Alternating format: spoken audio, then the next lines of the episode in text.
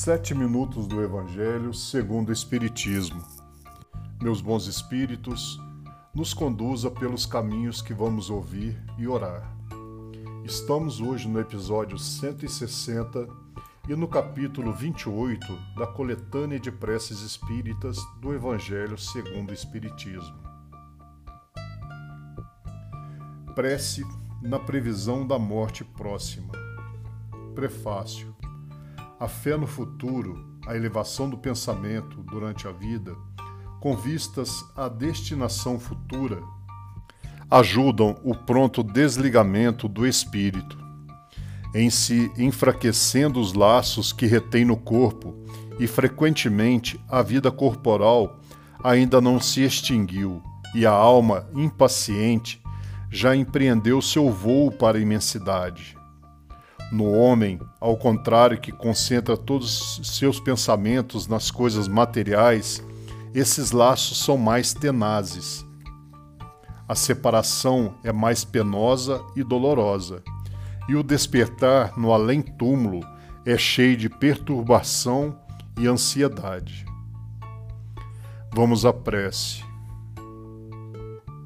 Meu Deus, eu creio em vós e na vossa bondade infinita por isso, não posso crer que destes ao homem a inteligência para vos conhecer e a aspiração do mundo a fim de mergulhá-lo do nada. Creio que meu corpo não é senão o envoltório perecível da minha alma e que, quando tiver cessado de viver, despertarei no mundo dos espíritos. Deus Todo-Poderoso, Sinto se partirem os laços que unem minha alma ao meu corpo, e logo vou ter de prestar contas do emprego da vida que deixo. Vou suportar as consequências do bem e do mal que fiz. Lá não há mais ilusão, nem mais subterfúgio possível. Todo o meu passado vai se desenrolar diante de mim, e serei julgado segundo as minhas obras. Não levarei nada dos bens da terra, honrarias, riquezas, satisfação da vaidade e do orgulho, tudo que se prende ao corpo. Enfim, vai ficar neste mundo. A menor parcela não me seguirá, e nada de tudo isso me será o menor socorro no mundo dos espíritos. Não levarei comigo senão o que se prende à minha alma, quer dizer, as boas e as más qualidades que serão pesadas na balança de uma rigorosa justiça, e terei julgado com tanto mais severidade quanto minha posição na terra me tenha dado mais ocasião de fazer o bem que não fiz. Deus de misericórdia, que meu arrependimento chegue até vós.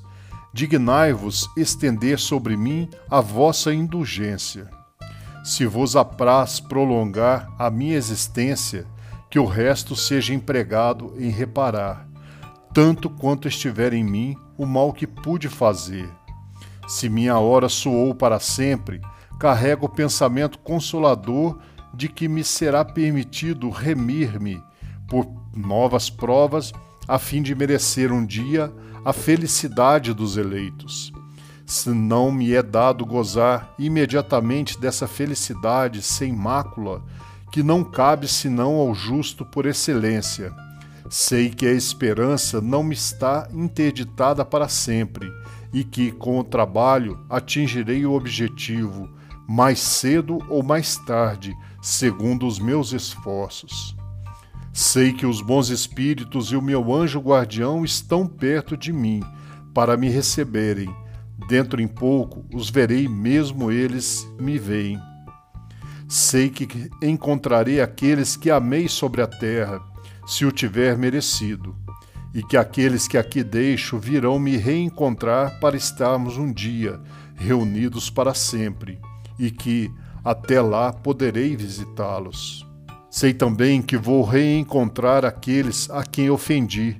Possam eles me perdoar pelo que têm a me censurar. Meu orgulho, minha dureza, minhas injustiças e não me cobrir de vergonha pela sua presença. Perdoo aos que me fizeram ou que quiseram mal na terra. Não carrego nenhum ódio contra eles, e peço a Deus que os perdoe. Senhor, dai-me a força de deixar sem pesar as alegrias grosseiras deste mundo, que não são nada perto das alegrias puras do mundo em que vou entrar. Nele, para o justo, não há mais tormentos, sofrimentos, misérias, só o culpado sofre, mas lhe resta a esperança. Bons espíritos, e vós, meu anjo guardião, não me deixeis falhar neste momento supremo. Fazei luzir aos meus olhos a luz divina, a fim de reanimar a minha fé, se ela vier e se abalar. Que assim seja. E eu desejo, em nome de toda a falange espiritual que agora reunidos a cada um de nós, que direcionem sempre nossa caminhada diária. Em nome de nosso Senhor Jesus Cristo, que assim seja.